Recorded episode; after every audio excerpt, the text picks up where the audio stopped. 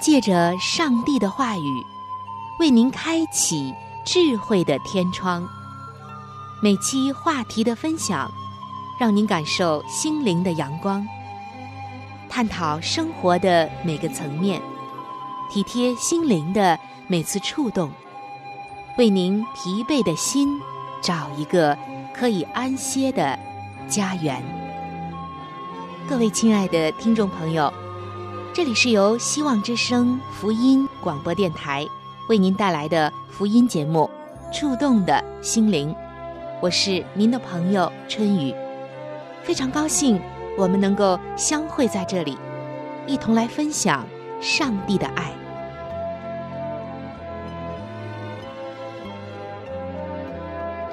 各位亲爱的听众朋友，平安，欢迎来到《触动的心灵》。我是您的老朋友春雨，在本期节目的一开始，想和大家一起静下心来，看一看我们周围的人，看一看当今的世界，看一看现代人的心理，现在人想要的都有哪些呢？我发现现代人的生活节奏是很快的，而且越来越多的现代人。在他们的生活中，心里面似乎只剩下了两个字：一个是我，一个是要，加起来就是我要。人们不停的在占有着各样的资源，有了一样，还想有第二样。即使已经拥有了很多，还要拥有自己认为更好的、最好的。是的，人的欲望是没有止境的。那除了要胜过别人、压倒别人、赢过别人、超越别人之外，有没有什么更好的、值得我们深思的，也是人内心深处需要的东西呢？虽然每一个人都以他不同的生命姿态存活着。奋斗着，忙碌着，快乐着，或者痛苦着。但是，生命中最优美的姿态究竟是什么呢？您有没有去思考过这样的问题呢？而在圣经当中，上帝让我们看到的生命最优美的姿态，又是怎样的呢？今天我要告诉你的就是。生命中最优美的姿态，就是成就别人。在美国的海关，曾经有一批被没收的脚踏车，也就是我们常说的自行车。在公告过后，就决定拍卖。拍卖会中，每一次的叫价，总有一个十岁出头的小男孩，以五块钱开始出价。然后，他又眼睁睁的看着脚踏车被别人用三十甚至四十元给买走。拍卖暂停休息的时候，拍卖员就问那个小男孩：“为什么不出较高的价格来买呢？”小男孩说：“我只有五块钱。”接着，拍卖会又开始了。男孩还是每一次都以五块钱作为起价。当然，最后还是被别人竞争走了。慢慢的，聚集的观众开始注意到那个总是首先出价的小男孩。越来越多的人。对男孩子竞争价钱的结果产生了浓厚的兴趣。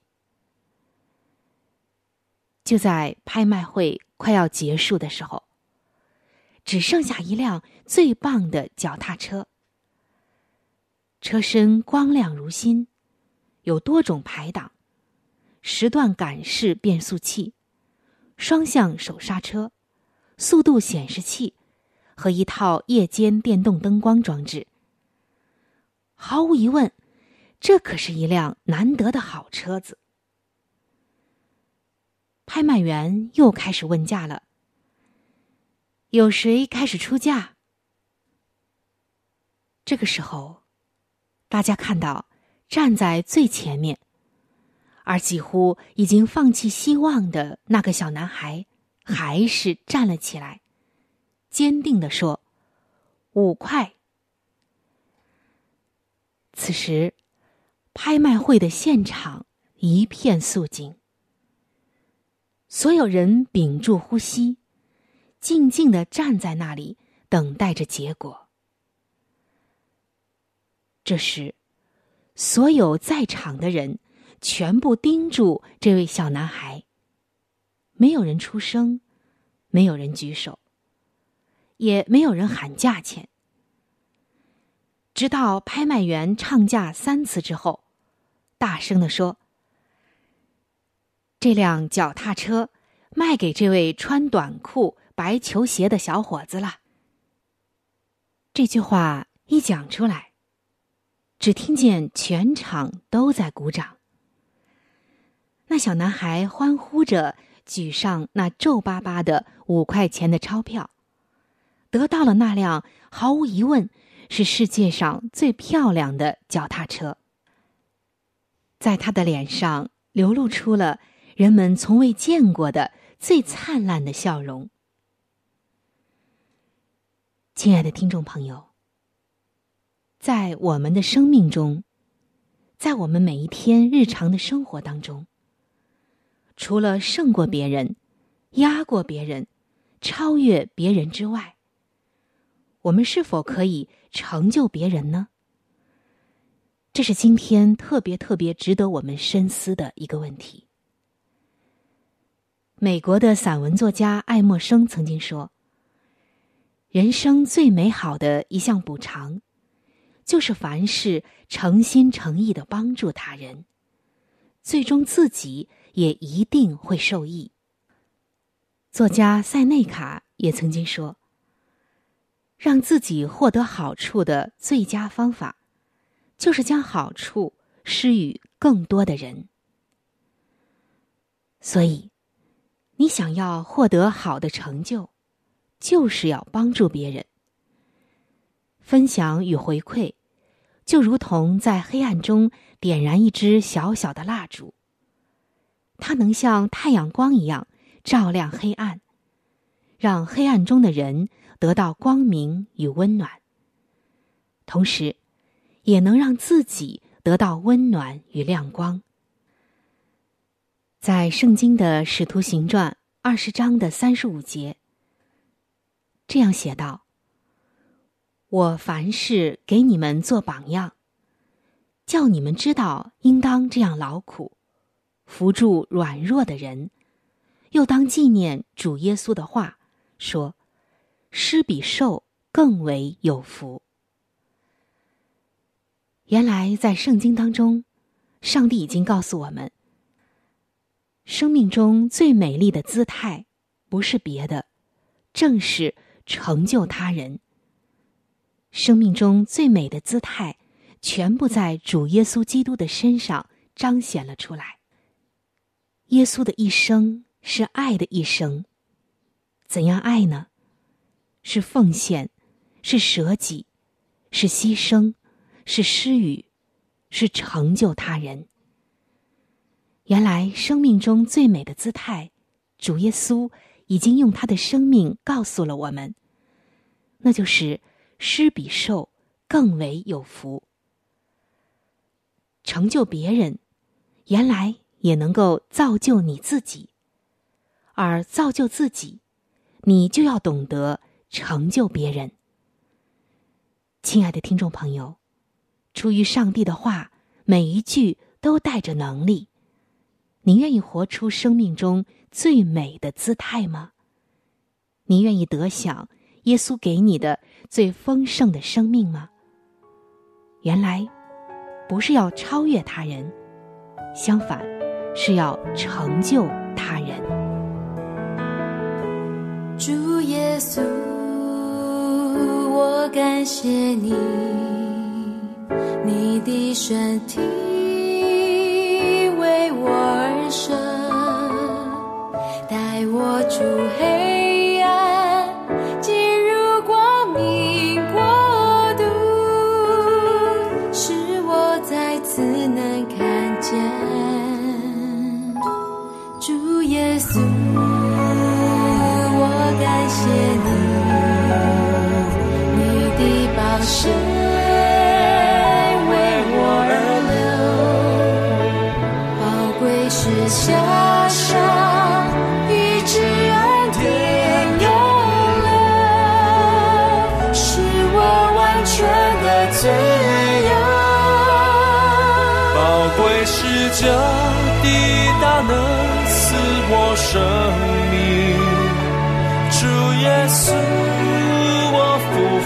敬拜你。宝贵是这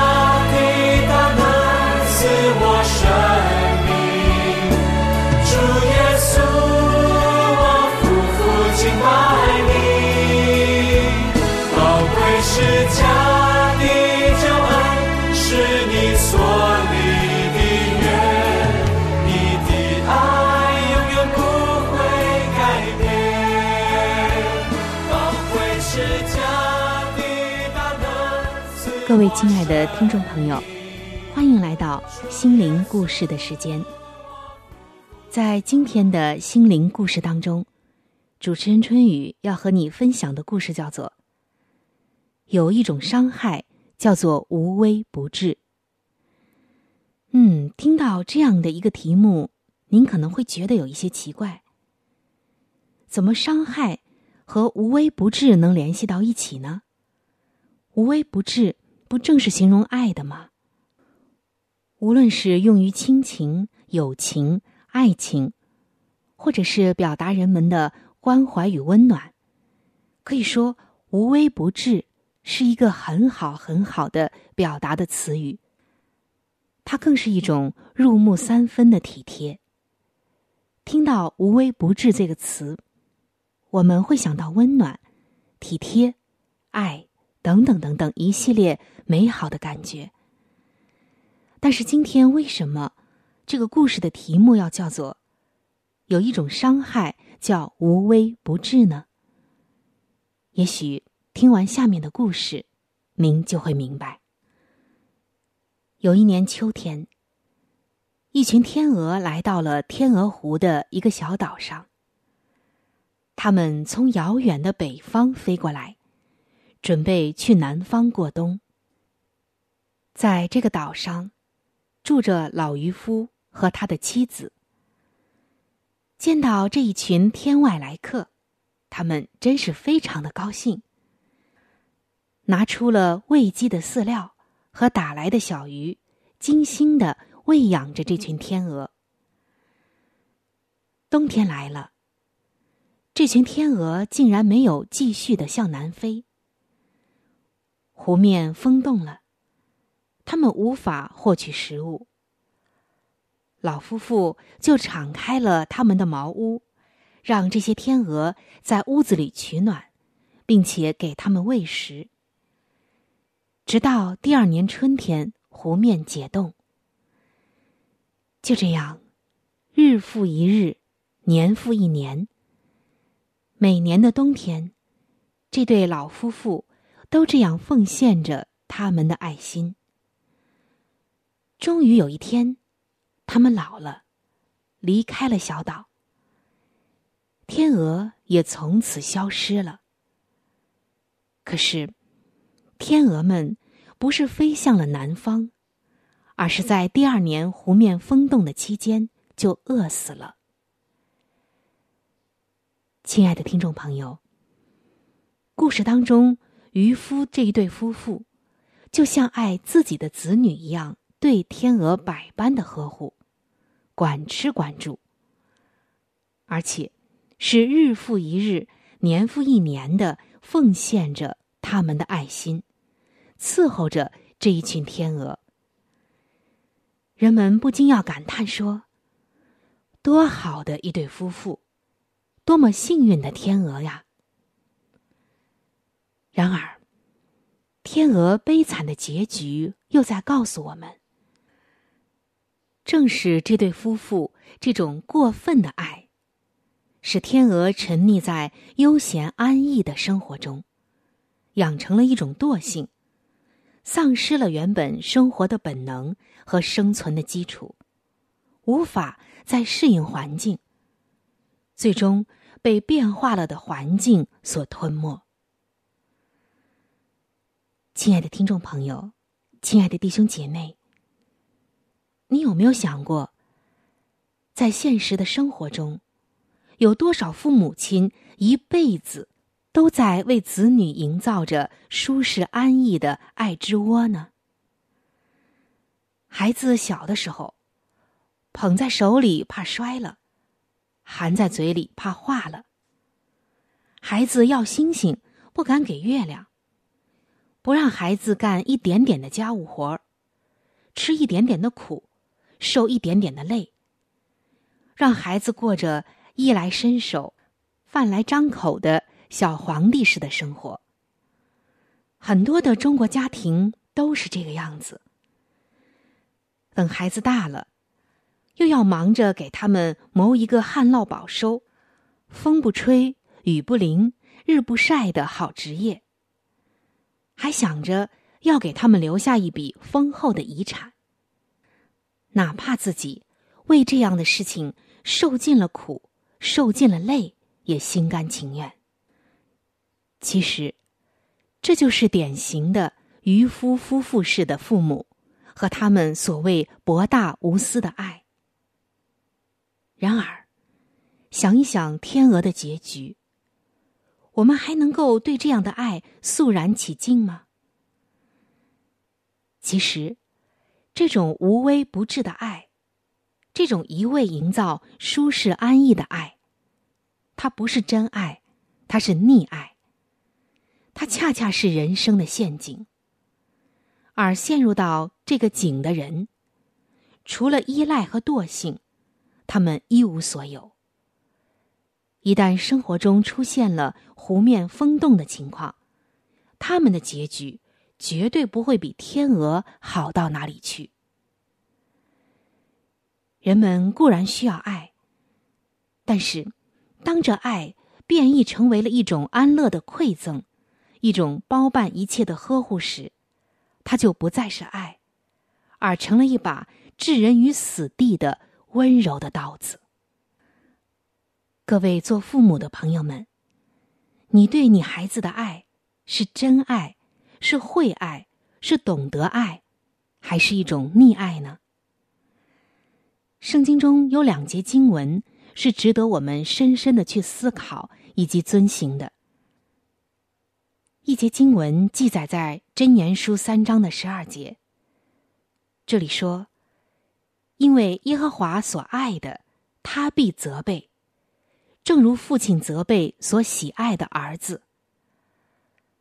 另外的一节经文记载在箴言书十三章的二十四节，这里写道：“不忍用杖打儿子的，是恨恶他；疼爱儿子的，随时管教。所以，我们看到真爱，他是懂得在一定的时候，在合适的那个机会中来管教自己的儿女的，并不是一味的溺爱、呵护和包办。正如上帝对他所爱的人，也会在这人做错的时候责备他们、管教他们一样。因为凡疼爱的，必然管教。今天，让我们反思我们的爱，我们对子女的爱，究竟是像上帝那样恩威并重的一种真爱呢，还是相反，成了一种无微不至的对子女的伤害呢？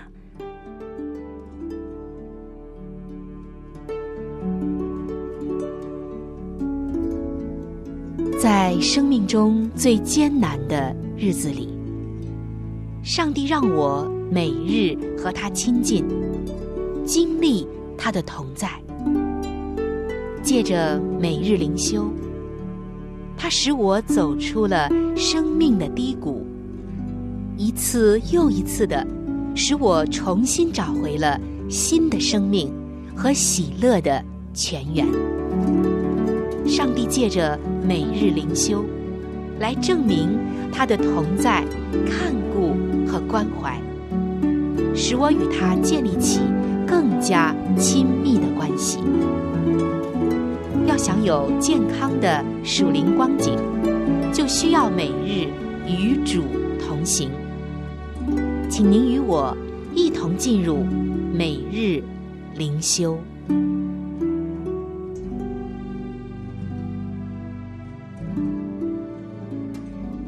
各位亲爱的听众朋友，欢迎来到每日灵修的时间当中，我是您的朋友春雨。今天每日灵修的主题经文是诗篇五十六篇的第三节。我惧怕的时候要依靠你。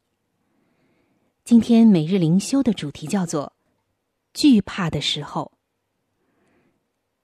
亲爱的听众朋友。您有没有惧怕的时候呢？我相信您一定有，因为我们每个人都曾经有过。那么，我们怎样才能够不惧怕呢？有一位弟兄告诉我们说：“他说，我和我的太太结婚十二年了，很想有个孩子。我们经历了。”很多次的希望和失望，也在情感上受到过大起大落的煎熬。有一位朋友尝试着向我解释上帝的想法。他说：“也许，上帝知道你当不了一个好父亲。”接着，就在第二年的圣诞节，我的妻子终于怀上了第一胎。而在这个时候，我的心里面竟然有一种挥之不去的恐惧。我担心自己会是一个失败的父亲。第二年的八月份，我们的女儿出生了。当护士和医生忙着照顾我的妻子的时候，我看见女儿躺在保温床上大哭。我伸手去抚摸她，只见她那小小的手指抓住了我的指头。就在那一瞬间，圣灵将我近来的疑虑一扫而光，让我确信，我将会爱我的孩子，我一定会是一个好父亲。是的，亲爱的听众朋友。在圣经中的《列王记上》十七章中，我们也看到，萨勒法的寡妇也曾经有过同样的怀疑。当时，他的儿子病重致死。这位妇人在绝望中惊恐的对先知以利亚喊着说：“你进到我这里来，使上帝想念我的罪，以致我的儿子死呢？”但是，上帝却借着这样的事让寡妇认识到他才是真神上帝。所以，我们侍奉的上帝是大有能力的，超过了我们所遗传的缺陷。他渴望着饶恕我们，爱我们，并且修复我们和他之间破裂的关系。在我们深深的陷入到惧怕的时候，上帝必然与我们同在。所以，亲爱的听众朋友，当你惧怕的时候，你就在心里向上帝祷告说：“天父上帝啊，在我们最软弱、最惧怕的时候，让我认识你，让我领受你的爱，并且让我周围的人。”尤其是最亲近的人，能透过我们来看见你的爱。亲爱的主内的弟兄姐妹们，你要相信，爱能抵挡人生当中所有的恐惧。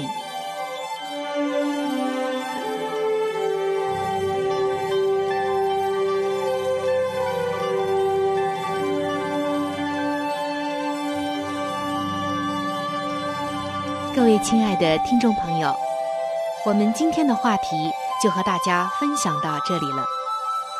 如果您有什么样的触动、感想，或者是其他的建议、意见，以及美好的经验和见证，在这里我是非常的欢迎您能够来信与我联系。在我们这里有一些资料是可以免费的赠送给您的。除此之外，还有免费的圣经函授课程、要道入门，以及与健康有关的资料。如果您需要，可以来信或者上网索取。来信请寄：香港九龙中央邮政局信箱七一零三零号。您写“春雨收”就可以了。春是春天的春。雨是雨水的雨。如果您是用电子邮件，请记我的电子邮箱。我的电子邮箱是 c h u n y u，就是春雨的汉语拼音。接下来是小老鼠 v o h c 点 c n。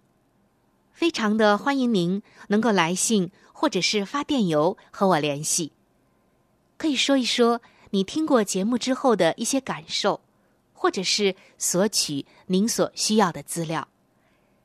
亲爱的听众朋友，本期触动的心灵节目到这里就要和您说再见了，非常的感谢您的收听，下期节目我们再会，愿上帝赐福您。和您的全家。